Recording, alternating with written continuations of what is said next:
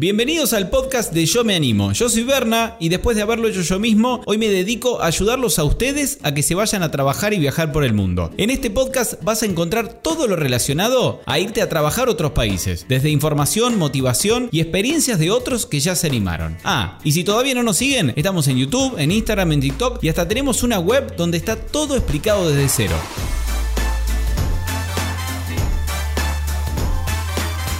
Hola, hola, hola a todos, ¿cómo están esos queridos Yo Me Animers? Toda esa gente que se quiere ir de viaje, que quiere dejar la rutina y que quizás hoy quiere saber cómo empezó mi historia en esto de... Yo para los que no saben soy ingeniero en telecomunicaciones y en un momento de mi vida dije, bueno, ya no quiero más esto para mí, estoy aburrido, quiero hacer otra cosa y bueno, terminó empezando todo esto de viajar, que después se terminó dando en, Yo Me Animo, en ayudar a otra gente a que haga lo mismo. Pero no les voy a contar dos veces lo mismo. Hoy me entrevistan la gente de Viajero Frecuente Radio, donde hacemos un repaso de todo. Desde cómo empezó Yo Me Animo hasta mis primeros viajes, cómo se fue dando todo. Hablamos, la verdad, una charla súper entretenida, son 40 minutos. La entrevista me encantó, la pasé bárbaro. Y bueno, para todos los que se preguntan medio cómo empezó mi historia, si dónde fui, a dónde viajé, por dónde anduve. Bueno, ¿quieren escucharla? Se las dejo, la entrevista que me hizo la gente de, que pueden encontrarlos en YouTube como Viajero Frecuente Radio. Ahí va. Cuando hicimos la nota con eh, Mariana Scandura, la arquera de las, eh, de las Leonas, y le preguntábamos desde dónde se nutría en sus viajes, ella nos dijo, yo siempre busco y siempre leo yo me animo y vos.com. Entonces dijimos, bueno, pará, vamos, vamos a ver, vamos a preguntar, vamos a chequear. Empezamos a mirar y la página realmente está buenísima, tiene un montón de info. Dijimos, bueno, vamos a contactarlo a Bernardo, que es eh, quien está a cargo de esta página, Bernardo Cariñano, y con él vamos a hablar ahora un ratito. Hola Berna, ¿cómo estás? Gracias por darnos este ratito para Viajero Frecuente Radio. ¿Qué tal? ¿Cómo estás? Bueno, muchas gracias a ustedes por haberme llamado. No, por favor. La verdad que tengo que felicitarte porque la, la página es genial. En tus redes también te estamos siguiendo y te tiras mucha info. Y, ¿Y cómo es que empieza este mundo, este mundo tuyo de los viajes? Mira, empieza ya hace prácticamente 10 años. Eh, cuando no se conocía mucho esta forma de viajar de Working Holiday, lo, que era más conocido por ahí era esto de, comprar un paquete con todo armado para irse a Estados Unidos en, el verano nuestro, el invierno de ellos, a trabajar en un centro de esquí. Y yo, eh, yo, yo soy ingeniero en telecomunicaciones, estaba medio cansado de la rutina, me quería ir de viaje, pero me parecía medio poco como irme solo por tres meses, digo, dejo todo en, en Argentina y a los tres meses estar de vuelta era como que no me, llamaba mucho. Claro, no, no me solucionaba el problema de que estaba bastante cansado de la rutina. Eh, entonces, bueno, empiezo a averiguar un poco y me encuentro con esta visa Working Holiday, que en su momento, hoy hay 15 países para argentinos para irse, pero 10 años atrás eh, no había mucho. Estaba, si mal no recuerdo, Nueva Zelanda y, e Irlanda, creo, solamente. Que eran pero bueno, muy difíciles de aplicar. para sí, a ver, no había información. No es que era difícil, pero no tenías que entrar a la web de la embajada, no había una página como la nuestra, digamos, explicándote todo paso a paso con video eh, súper clarito. Entonces, bueno, yo entré a la página de la embajada y así me fui. Y bueno, eh, estuve un año en Nueva Zelanda, después tuve un año en Australia, fueron prácticamente los mejores años de mi vida, la verdad que estuvieron muy buenos. Y, ahí empezó esto de, viajar y trabajar por el mundo, que primero lo viví en, primera persona, y, y, después ya cuando regresé dije, bueno, qué onda empezar a escribir un poco y ayudar a otros que ya me empezaban a preguntar, porque yo en la web había empezado a escribir, eh, no, no explicar cómo hacerlo, pero sí empezar a escribir mis historias afuera. Y, mucha gente me preguntaba, che, yo quiero hacer lo mismo, ¿cómo hago? ¿Cómo sacaste la visa? ¿Cómo buscaste trabajo? ¿Cuánto pagan? ¿Se puede ahorrar? Y bueno, y ahí empecé de a poquito a escribir mucho para, para gente que quería hacer lo mismo que había hecho yo en ese momento.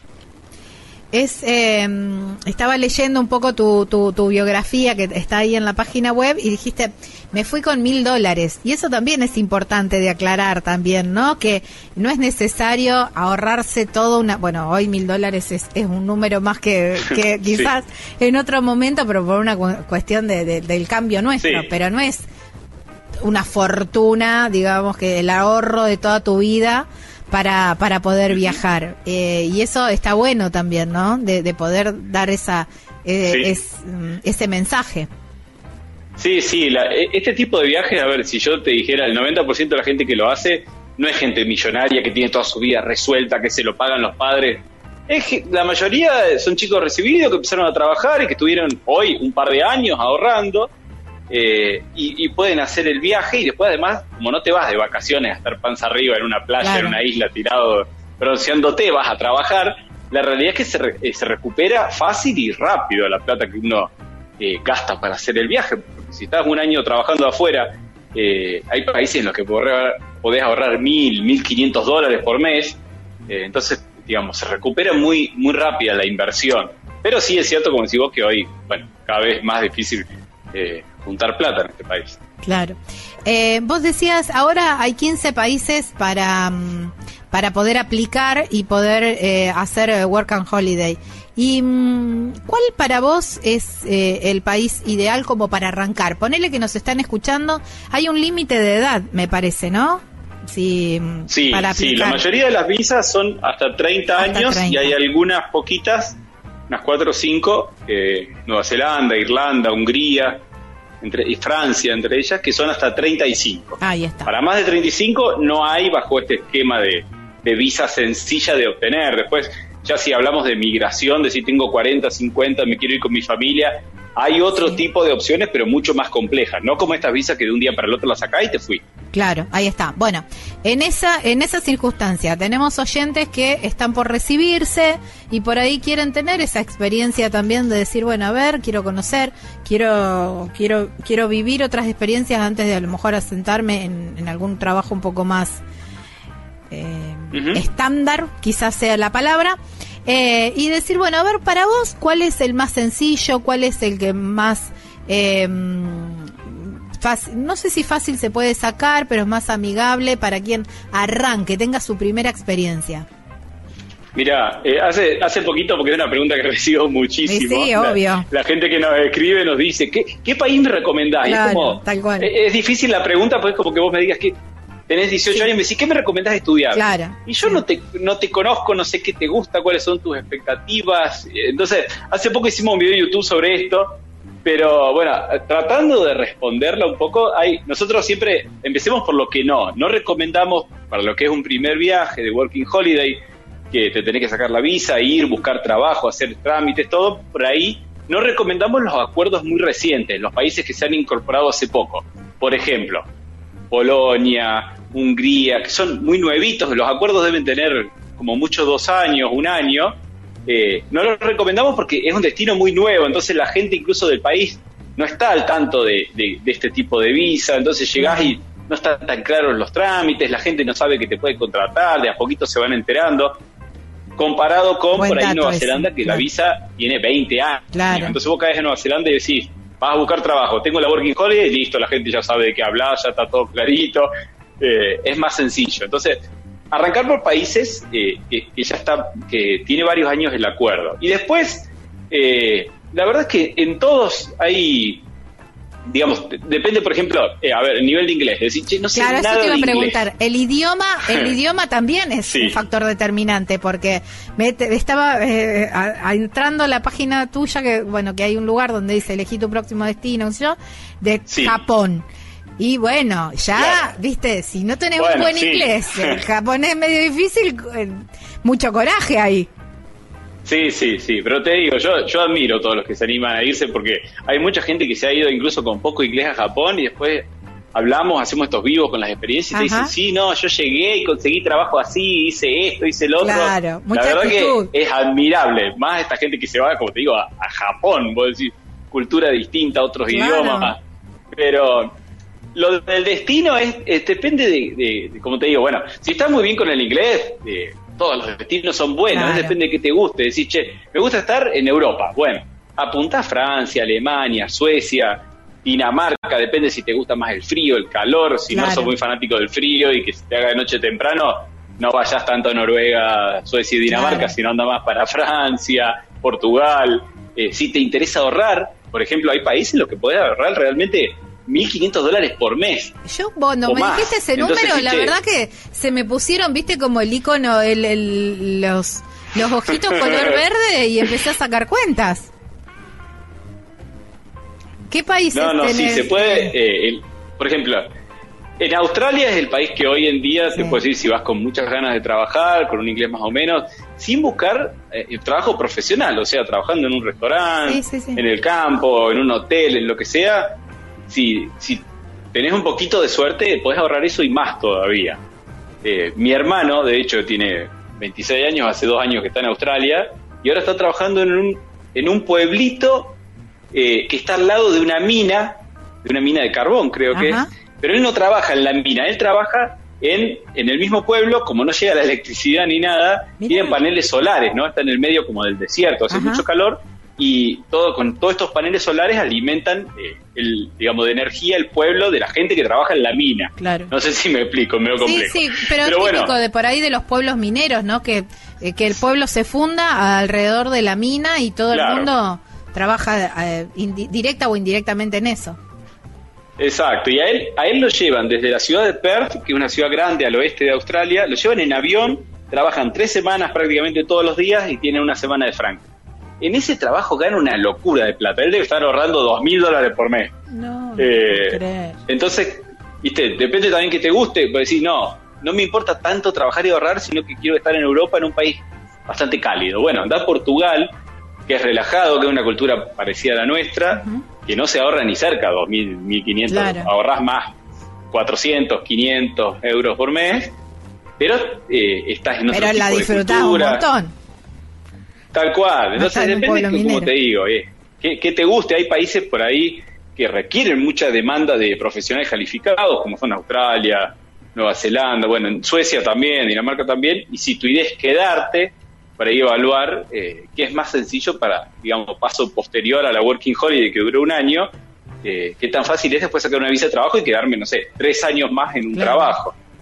Entonces, es como difícil re- recomendar un país, ¿no? No, no hay malas opciones, digamos. Quizá algunos son un poquito más difíciles que otros, pero no hay, no hay una opción mala que digas, elegí este, me, lo voy a pasar mal. Claro. No, ya, yo creo que desde el momento que tomás la decisión y decís, bueno, eh, tom- hago el desarraigo y, y me voy a probar nuevas experiencias, ya está, todo suma. A partir de ahí Sí. va todo en el haber. Sí, sí, yo, yo siempre remarco que más allá de la plata que hagan o de los lugares que recorran, eh, es algo que te hace crecer muchísimo, Claro. creo que te, te vuelve mucho más, no sé, más audaz, más, te, te genera Sí. un poco también de, de desarrollo de otro tipo de inteligencia, porque es llegar a un país con otra cultura, otro idioma, sin tener, tener teniendo el alojamiento por la primera semana y nada más, y después tenés que buscar hacerte amigo, buscar alojamiento, buscar trabajo, empezar a armar tu vida desde cero. Eh, bueno, es, es una habilidad que está muy buena una vez que la tienen, y yo lo veo mucho con la gente que se va, a mí me pasó, que una vez que lo hiciste una vez, que es la parte más difícil, la, primera vez, después ya irte a otro país es un mero trámite, es decir, bueno, ya estuve de Working Holiday en Australia un año, bueno, me voy a ir a Francia, a ver cómo son los requisitos, y ya es eh, como muy sencillo, la- es como una habilidad que uno que uno aprende, adquiere y ya después ya se te fue el miedo, ya no le tenés miedo a nada. Le dicen, ¿va a ir a tal lado? Bueno, saco la visa, me voy. Eh, no te pones ni ansioso para la segunda vez. Claro, tal cual, tal cual eso, ¿no? Y bueno, y lo tuyo fue además darle eh, ese aditivo de poder dar un servicio, ¿no?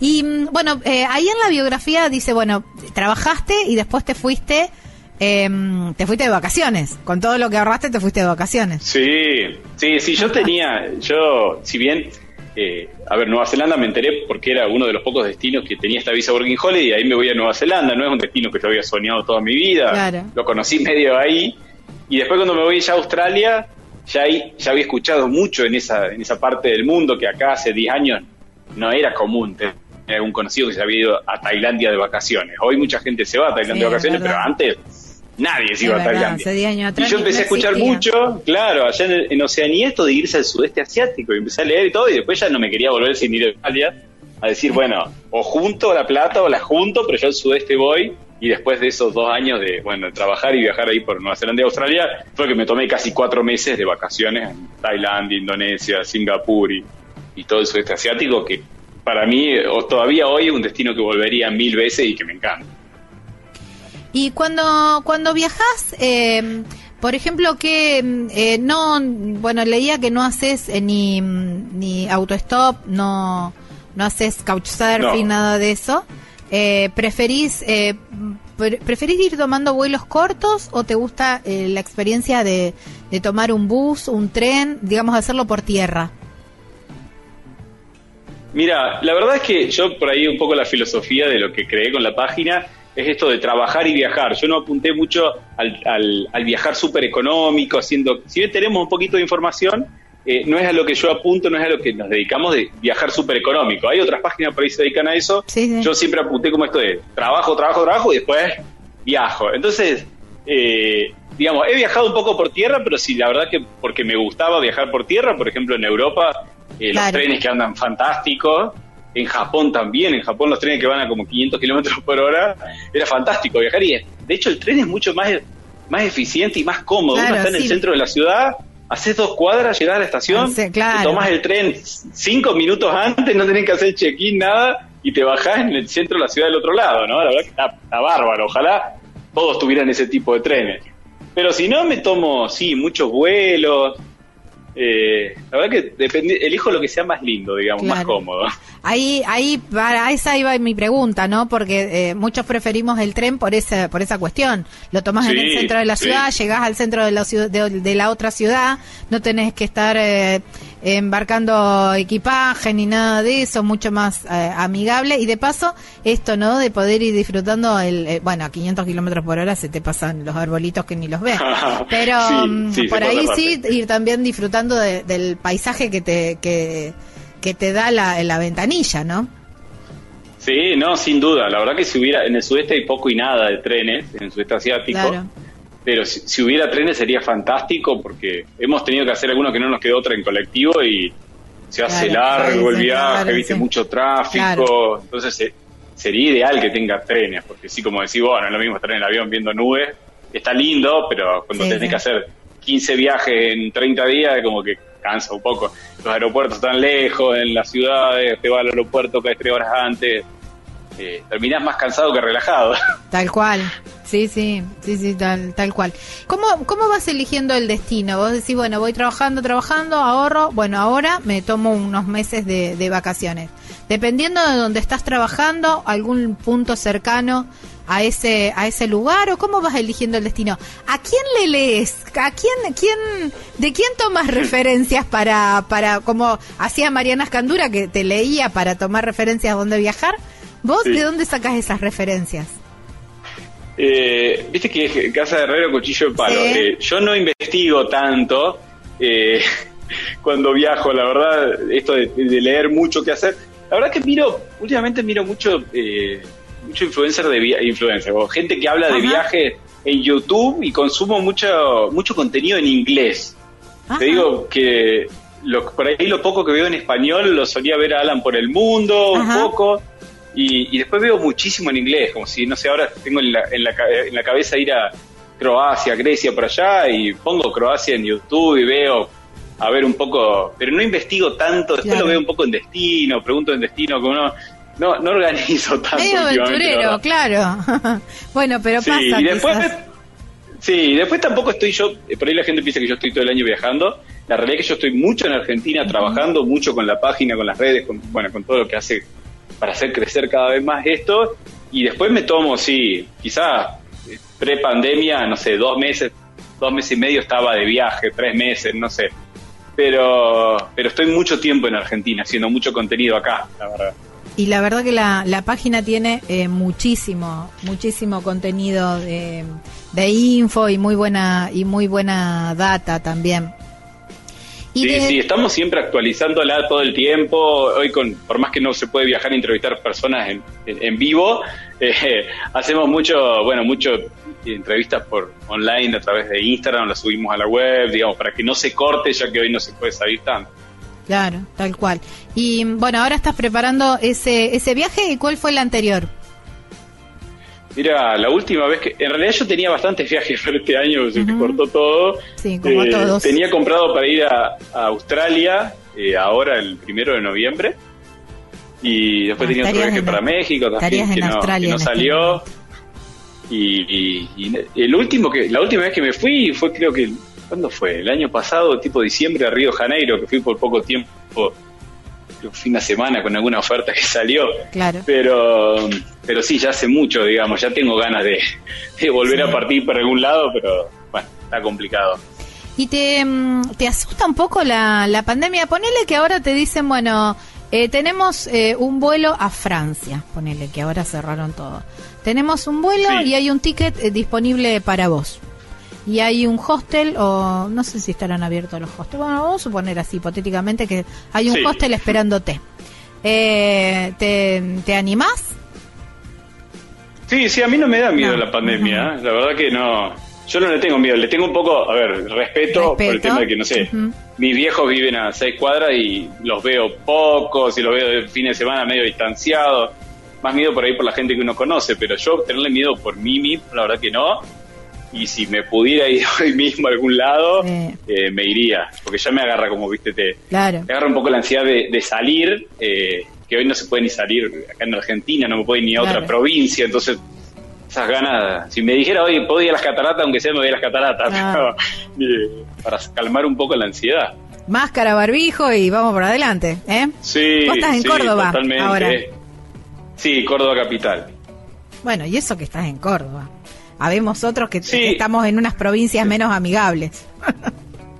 sí, igual te digo, acaso supuestamente, estrictamente no podríamos ir ni a Carlos Paz. Claro. O sea, entonces tampoco es que si bien se puede salir un poco a la calle, pero esto de, antes uno esperaba el fin de semana, trabajaba toda la semana como loco, y esperaba el fin de semana y me iba a la sierra, iba a algún lado, me iba a Buenos Aires. Y hoy esto de llega el fin de semana y ¿qué hago? Bueno, me pongo a trabajar un poco más, hago un video. Yo como que te, te, cansa. Yo pensé que iba a durar mucho menos la, la pandemia y bueno, se, se extendió bastante. Se extendió bastante. Vamos con eh, Bernardo Cariñano, él tiene yo en la página yo me animo y vos.com que básicamente da mucha info sobre los viajes en el exterior. Y bueno, recién hablábamos de, Australia, porque bueno, viajero frecuente también sale en Australia y, y, cómo es el tema de, de las em, de los de los oficios, eh, Berna, en este en este caso, cuando uno hace aplica para para una de estas visas es, eh, viste que está el, el, mito de ir a juntar papas, ir a juntar frutillas, o uno si tiene ya un título puede aplicar con ese título y a lo mejor puede eh, hacer una, una eh, revalidarlo o trabajar también dentro de ese rubro. Mira, la verdad es que hay que tener en cuenta dos cosas que van por separado. Una cosa es los requisitos de la visa, que por ejemplo de todas las visas solo, si mal no recuerdo, Portugal y Australia piden tener título terciario o, dos años y medio de título universitario, pero más allá de, eso que lo piden solo esos dos países, los que no piden, eh, se puede trabajar de lo que yo siempre lo, lo recalco porque algunos piensan que es solo ir a trabajar en un bar, a limpiar un hotel o ir a trabajar al campo, y la realidad es que la visa no te limita, cada uno puede trabajar de lo que quiera, o sea, si te da el idioma, el inglés o el idioma que sea, eh, tenés muy buen idioma y querés trabajar de lo tuyo porque tenés experiencia y, te das maña, podés conseguir de diseñador, de programador, como contador, como arquitecto. Eh, digamos, no estás limitado a hacer uno u otro tipo de trabajo. Lo que pasa, y, pasa seguido, es que, no sé, uno llega a otro país, ¿no? Y en estos países, por ejemplo, por decir Australia, los oficios los pagan muy bien. O sea, lo que es un bartender, eh, un barista, por ejemplo, viste que hacen café con la máquina, que no sé, viste que le hacen los dibujitos arriba. Eh, después lo que es chef, eh, incluso trabajar en, la construcción, pero no ni la, ni la construcción pesada. O sea, uno de los chicos hacían finales de obra, que es barrer básicamente el edificio. Y, todo eso lo pagan súper bien al, nivel de lo que es un trabajo profesional. O sea, en ah, Australia si te pagan 30 dólares australianos la hora como profesional, quizás como chef o como barista puedes cobrar eso también. Entonces, por ahí muchos dicen, en vez de meterme en una empresa y y cumplir horario todos los días y comprometerme a estar en una misma ciudad durante un año trabajando como profesional, dicen, prefiero trabajar como mozo, como bartender o como algo distinto, que estoy más relajado, gano más o menos lo mismo y quizá en tres meses me cambio de ciudad, me voy a otra. Hay muchas posibilidades. O pegas un bar enfrente de la playa y campañón. Claro, Sí, sí, como te digo, mi hermano estuvo ahora en, Sydney en un... Hay como un bar muy icónico que tiene una pileta que está al lado del mar y las olas como que meten agua a esa pileta, no sé si lo has visto por ahí. Eh, y estaba en, ese restaurante, uno de los más famosos ahí de Sydney, en Australia, y le pagaban súper bien. Entonces, eh, por ahí mi hermano es ingeniero también y él jamás ni buscó de lo de él porque no tenía ganas de... Muchos se van buscando salir de la rutina, no tienen ganas de volver a meterse en la misma rutina, pero en otro país. Está bien, tu hermano también, bien canchero para buscar los laburos. Sí, se, dio mucha Está bien asesorado. La, verdad que le, le, fue muy bien allá. Debe estar bien asesorado, ¿no? No, te digo que mira, yo como te lo dije recién, yo muchas veces digo, pero no viste que... No, yo averigüé allá, e, es el que menos leyó, te digo, la página. Estaba viendo también que hay un lugar donde dice que eres, eh, párate acá, ¿necesitas rendir un examen para la visa de Australia? Te voy haciendo las preguntas del gozo, sí, de, de, la, de la página que me parecen súper interesantes también. Sí. ¿Hay que, ¿Hay que rendir alguna, alguna, algún examen o, o, eso es para una aplicación mayor?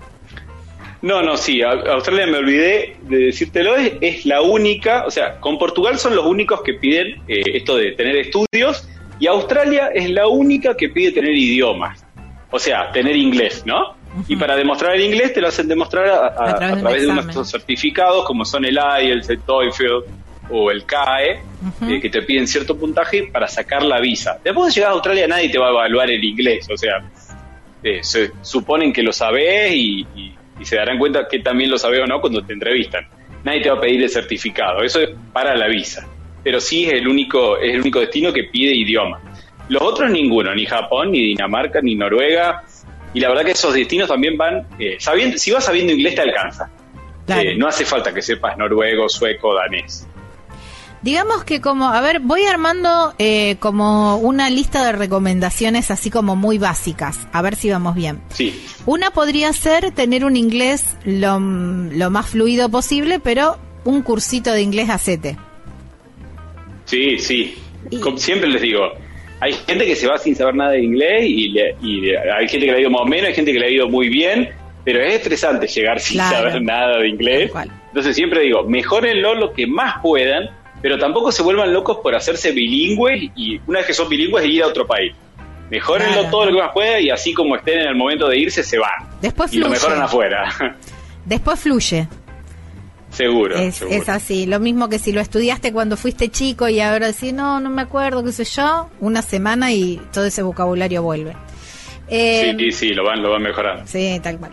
Y otra, otra así cosa como, como que te, tomo nota y la tengo, hacerte algún curso de, de algún oficio rápido, como decías, de bartender o de algo así, un poco mm, como para ir saliendo del apuro también. Me parece que es una buena recomendación.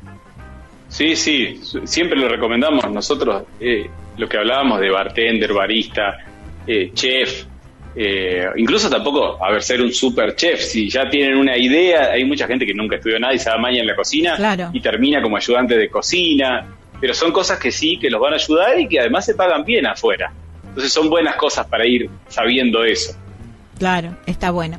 Bueno, y también tienen una sección que dice estudiar y trabajar en el exterior. Eso también hay mucha gente que quiere a lo mejor hacer aprovechar, hacer un posgrado o o ir en, qué sé yo, alguna disciplina que a lo mejor acá en la Argentina no está y vos decís, bueno, estudiaste una carrera, pero te gustaría perfeccionar o buscar eh, esa alternativa eh, fuera del país. También eh, ustedes ayudan con ese tema. Sí, sí. La realidad es que hoy la mayoría de los hoy, hace los últimos dos o tres años, la mayoría de los argentinos que se va a estudiar afuera se va a estudiar inglés. ¿Por qué? Porque es lo más económico que hay. Vos pensás que incluso hoy es caro porque Hoy para ir a estudiar inglés afuera seis meses, estamos hablando de que el curso quizás cueste unos 2.500, 3.000 dólares, y ir a estudiar una diplomatura, un posgrado de uno o dos años, estamos hablando arriba de 10, 20 mil dólares. Entonces, si bien te podemos asesorar para lo que quieras, la realidad es que hoy cuando hablamos de esos números la gente dice, y me voy a estudiar el idioma mejor. Claro. Porque sí o sí tenés que ir con el curso pago. Claro, eh, la visa de estudiante para que te den la visa para ir a estudiar afuera, que te permite también trabajar part-time, o sea, medio tiempo, cuando pues se supone que estás estudiando, la mitad del tiempo y el, resto del tiempo te dejan trabajar para poder ganar plata para mantenerte afuera. Eh, la visa exige que tengas el curso comprado y de esa forma te dan la visa de estudiante que te permite estudiar y esas cuatro horas por día te permite trabajar también. Ahí sí nosotros los ayudamos y los asesoramos con todo desde cero, a elegir el instituto, la ciudad y, bueno, y todo lo que necesiten saber. Como te digo, hoy en día la verdad que el 90%, 99% contrata para ir a estudiar inglés afuera. Claro. De hecho, em, creo que contratan los cursos también para poder habilitar, eh, tener la, la habilitación para trabajar. Mucha gente también hace eso, o lo hacía. ¿Puede ser? Me, me perdí. Que compran un curso de, inglés cualquiera como para poder tener esa visa y que les ah, permita trabajar. Sí, sí. Sí, hay gente que por ahí, ya sea por nacionalidad, si sos de, no sé, a ver, eh, algunos países que no tengan visa, por ejemplo, no sé, creo que Bolivia no tiene, Paraguay tampoco, Colombia tampoco no tienen, por ejemplo, para ir a Australia. Dice, ¿cuál es la forma de ir si no tengo acceso a la visa Working Holiday? Eh, muchos colombianos, de hecho, contratan cursos y si bien van a estudiar inglés, el objetivo es ir a trabajar. Entonces, con la visa de estudiante, cursás 3, 4 horas a la mañana, trabajás el resto del tiempo y durante ese periodo de la visa de estudiante, si contrataste por 6 meses o por lo que fue, vos podés empezar a buscar un trabajo más en serio, digamos, sos programador, tenés un montón de experiencia y tenés buen inglés y bueno, podés empezar a tirar el currículum, hacer un par de pruebas quizás, y si tenés suerte, conseguir una visa de trabajo, no una working holiday, que alguien te contrate, te haga la visa y te quedas dos o tres años en, el país, ¿no? Hay muchos que van con esa idea, los que no tienen acceso, como nosotros, por ejemplo, a la, visa working holiday. Claro, claro, está bien. Cuando, cuando viajás y tenés la oportunidad de, trabajar y, y disfrutar de ese lugar, eh, imagino que te que incorporás costumbres, eh, en este caso vamos a suponer de tu primer viaje de Australia y Nueva Zelanda. ¿Qué, qué incorporaste de, de, las costumbres, comidas o, algo que, te hayas traído? Comida, a mí me encanta lo picante ahora. y, antes de los viajes conocía la pimienta. Claro, pero te fuiste al sudeste asiático, me imagino, ahí, claro. ahí probaste todo. Eh, ellos, Sí, ellos tienen, mira, para que te des una idea, hace 11 años, cuando yo fui a Australia, 10 años, eh, ya tenían conciencia del uso del agua, ¿no? De no malgastar el agua. y recuerdo que yo vivía con un australiano que él se bañaba y debajo de la ducha, cuando él se estaba bañando, digamos, entre medio de las piernas, ponía un balde en el que caía el agua que, usada, que uno, digamos, se jabonaba, se duchaba, y con esa agua regaba las plantas después. Mira. Eh, que hace que hace 10 años acá era impensado pensar en, cuidar el agua, ¿no? Y ahora nadie lo hace. Acá en la Argentina eso nadie lo hace.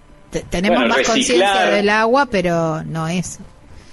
Sí, reciclar, de hecho, eh, en Australia uno sacaba todo reciclado y después pasaba cada tanto a alguno que te miraba los tachos de basura si vos habías sacado bien la basura, separado bien lo que era para reciclar, y si no te ponían una multa si vos no habías sacado bien. Como un inspector de basura. Exacto, exacto. Pero mirá, la conciencia, ¿no? Te estoy hablando hace 10 años eso y los inodoros ya traían el doble botón para el pipí y el popó, ¿no? Para tirar menos agua. Claro. Sí, sí, que eso recién, ahora están sí. algunos.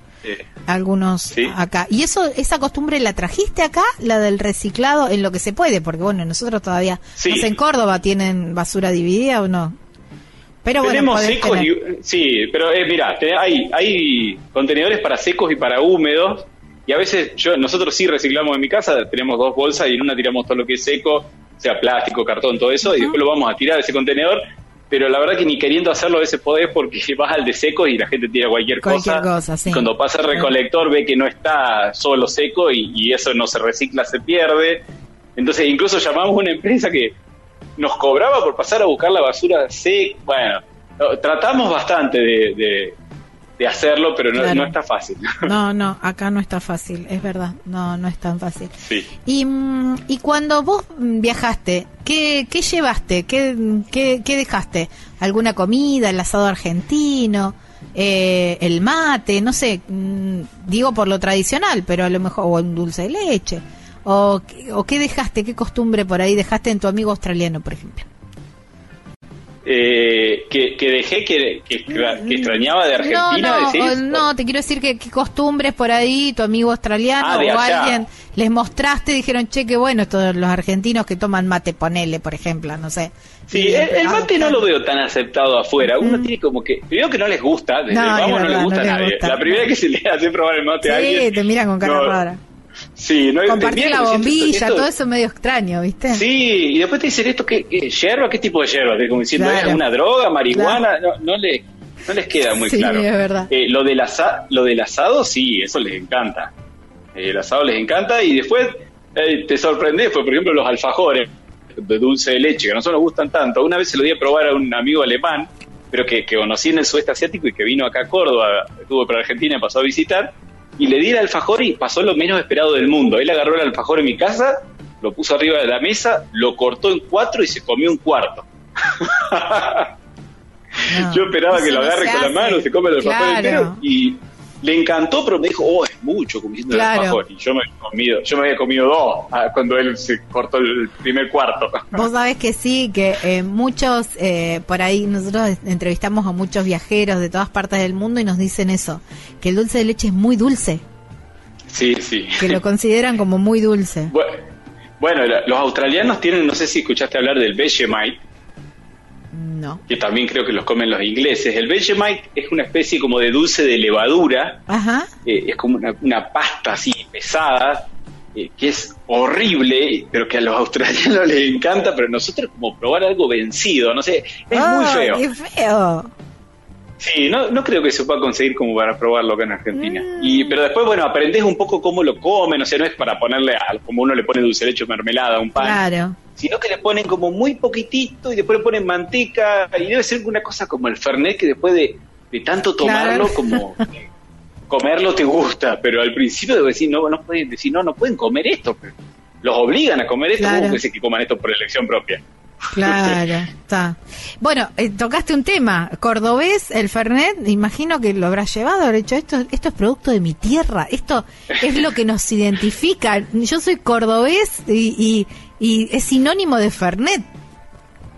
Sí, sí, eso siempre, siempre, viste, uno lo dice como con orgullo, decir, Claro. el Fernet es de Italia, pero donde más se consume es en Córdoba. Claro. Y la verdad que se como ya hay tantos argentinos por todos lados, se termina consiguiendo afuera también, todo. pero la mayoría no, la mayoría de los lugares no lo conocen.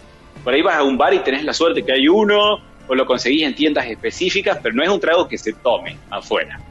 Yo no, no conozco otro lugar, quizá en Italia, en- ni en Italia, porque dice que en Italia lo toman, viste, como, como un shot y ponen claro, un poquito después. de la- tal cual. No, así Entonces, como lo no. tomamos nosotros acá en la Argentina, No. en ningún lado, Lo obviamente. mezclamos con coca, todo Tal el cual. vino con coca, el fernet con coca. Sí, sí, sí, esas mezclas que solo nosotros hacemos y bueno, y estamos acostumbrados. ¿Qué va a ser? Mezcla muy, mezcla muy fina, muy de elite, nosotros Sí. siempre. Sí, no sé, qué sé yo, viste, por ahí hablas con los enólogos y les decís, vos que estuviste, no sé la cantidad de tiempo elaborando un vino y nosotros venimos y le ponemos un chorro de soda o, o alguna Claro. otra bebida, viste, vos decís, pobre tipo, y ellos te dicen, no, no, porque cada uno lo toma como quiere, el tema es que se tome, viste, toda la, la pero por dentro debe ser una puñalada, eso terrible. Sí, Pero no bueno, querés saber. Es como, no sé, te hacen un buen asado y lo llenás de mayonesa. ¿no? Claro. ¿Qué hace?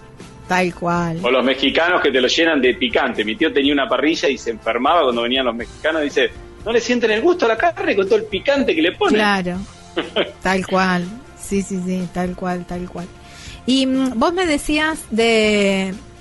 Vos me decías eh, esto de que te gusta la, la comida picante. ¿Y algún dulce o algo rico que, que algún sabor así que, que rescates de alguno de tus viajes? Sabor dulce de afuera, viste que no. Estoy pensando en que algo tan. O algún Sí. sabor, mm, vamos, sa- saca- sacamos el dulce, algún sabor, algo así como que decís, Sí, a mí, wow, a mí me gustaría volver a tal lugar por tal por tal cosa. Sí, Tailandia, comida. no, no, Tailandia está para mí en, en el puesto número uno, pero ve- 20 puestos más arriba, por muy lejos del puesto número dos. Tailandia para mí es soñada la comida, tienen, ellos usan mucho agridulce y con picante, tienen unos curries como de pollo con leche de Ajá, coco y después oh, qué el, plato nacional de, de Tailandia que es el pad thai, como unos fideos con verduritas, con hasta le ponen maní picado y un poquito de azúcar Mm. y picante. eh, salsa de pescado tiene, ¿no? A mí la comida tailandesa, la verdad que yo lo extraño, pero locura. Y he tratado de probarla en todos lados en Argentina y, nunca encuentro el sabor real. Es como quizá el que busca asado en otra parte del mundo y nunca termina de encontrarlo. Eh, nunca he encontrado en Argentina un sabor parecido, pero yo la comida tailandia la extraño.